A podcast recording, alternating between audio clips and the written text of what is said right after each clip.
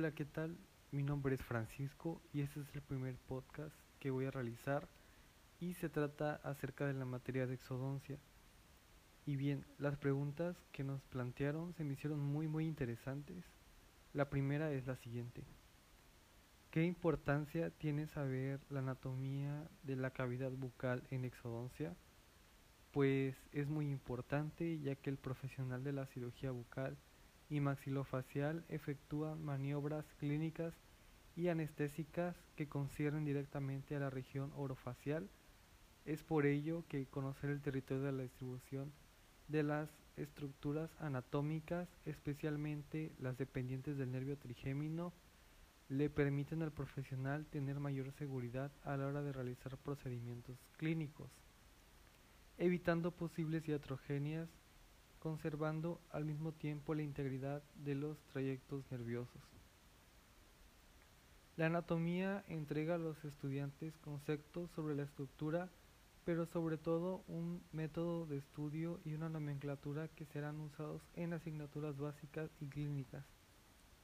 Es muy importante ya que la anatomía bucodental sirve para el diagnóstico, tratamiento y prevención de las enfermedades del aparato estomatognático. Yo personalmente encuentro muy importante saber acerca de la anatomía, en este caso en la región bucal, ya que los odontólogos y los estudiantes de odontología, pues de eso se encargan principalmente de estar estudiando o ejerciendo esa parte en su trabajo, por lo que sí es muy importante saber de ello. Eh, principalmente tomaría como ejemplo a la hora de anestesiar hay ciertas áreas en las que la literatura marca dónde y cuándo eh, anestesiar. La siguiente pregunta es ¿Cuáles crees que son los principales reparos anatómicos en la extracción dental? Pues estuve buscando varios artículos y mencionaban algunos de ellos la fractura de ángulo mandibular durante la exodoncia en tercer molar. Otro podía ser el daño del nervio por el retiro de algunos dientes que este puede causar un daño principalmente en el nervio del diente afectado y también otro factor podría ser la extracción de muelas superiores que se asocia a un riesgo de un orificio que perfore el seno maxilar en el caso de, eh, este, de molares superiores la alineación de los dientes incorrecta después de la extracción de un diente los dientes restantes eh, tienden a moverse luego de una extracción o podrían llegar a moverse, llevando a la desalineación de los dientes y de los cambios de la mordedura. Como dije anteriormente, la perforación del seno maxilar también podría llegarse a perforar el piso del suelo debido a una estrecha relación anatómica de los dientes posteriores con la dicha estructura y procedimientos como la extracción. También podría llegarse a dar una parálisis facial, que es una complicación transitoria debido a la inyección de un agente anestésico local más allá de los límites anatómicos habituales o de un traumatismo que ocasione lesión en una o varias ramas del nervio facial. La última pregunta es ¿cuáles crees que serían las complicaciones transoperatorias que podrían presentarse por no tener conocimiento en la anatomía bucodental?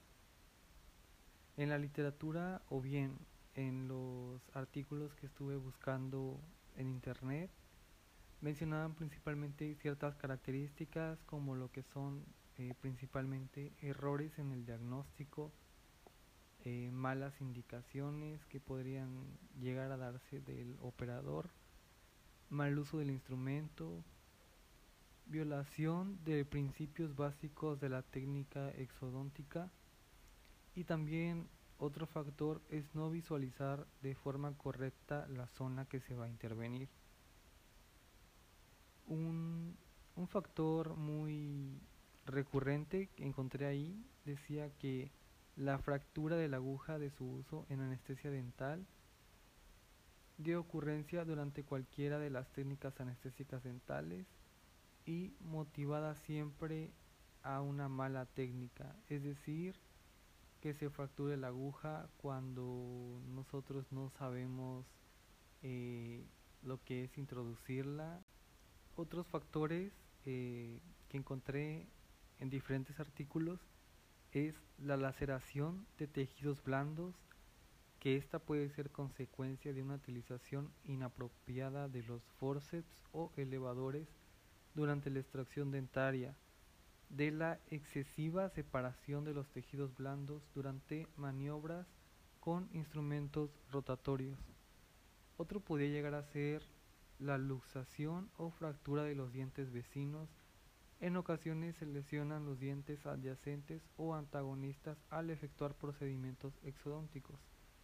Estas lesiones comprenden subluxación, abulsión y fractura. Otro por mala praxis, por llegar a decir, es la fractura instrumental.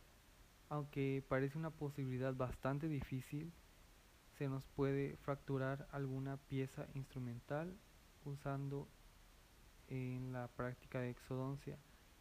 Eh, podría llegar a ser por un material en estado mal o bien por aplicar una fuerza excesiva o bien por no tener conocimiento al utilizar este tipo de instrumental.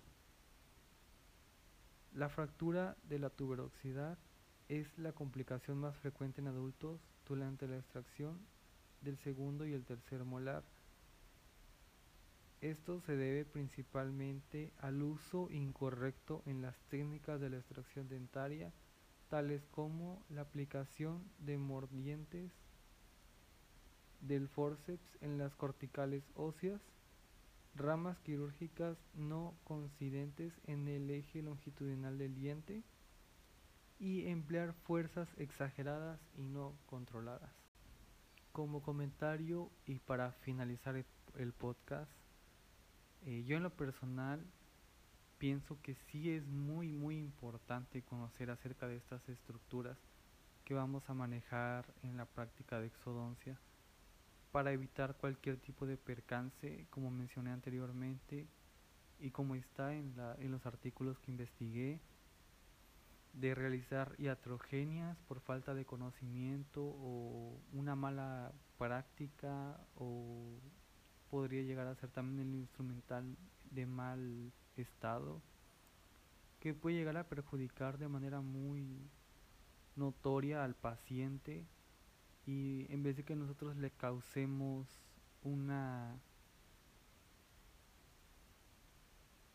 una mejoría este podría llegar a estar a complicarse o incluso ponerse peor. Y pues nosotros no estamos para eso los estudiantes ni tampoco los odontólogos porque lo que queremos es eh, ayudar al paciente en este caso en sus problemas de dolor o de cualquier tipo, por lo que sí es muy importante reconocer dichas estructuras en lo que es la cavidad bucal para evitar ese tipo de problemas.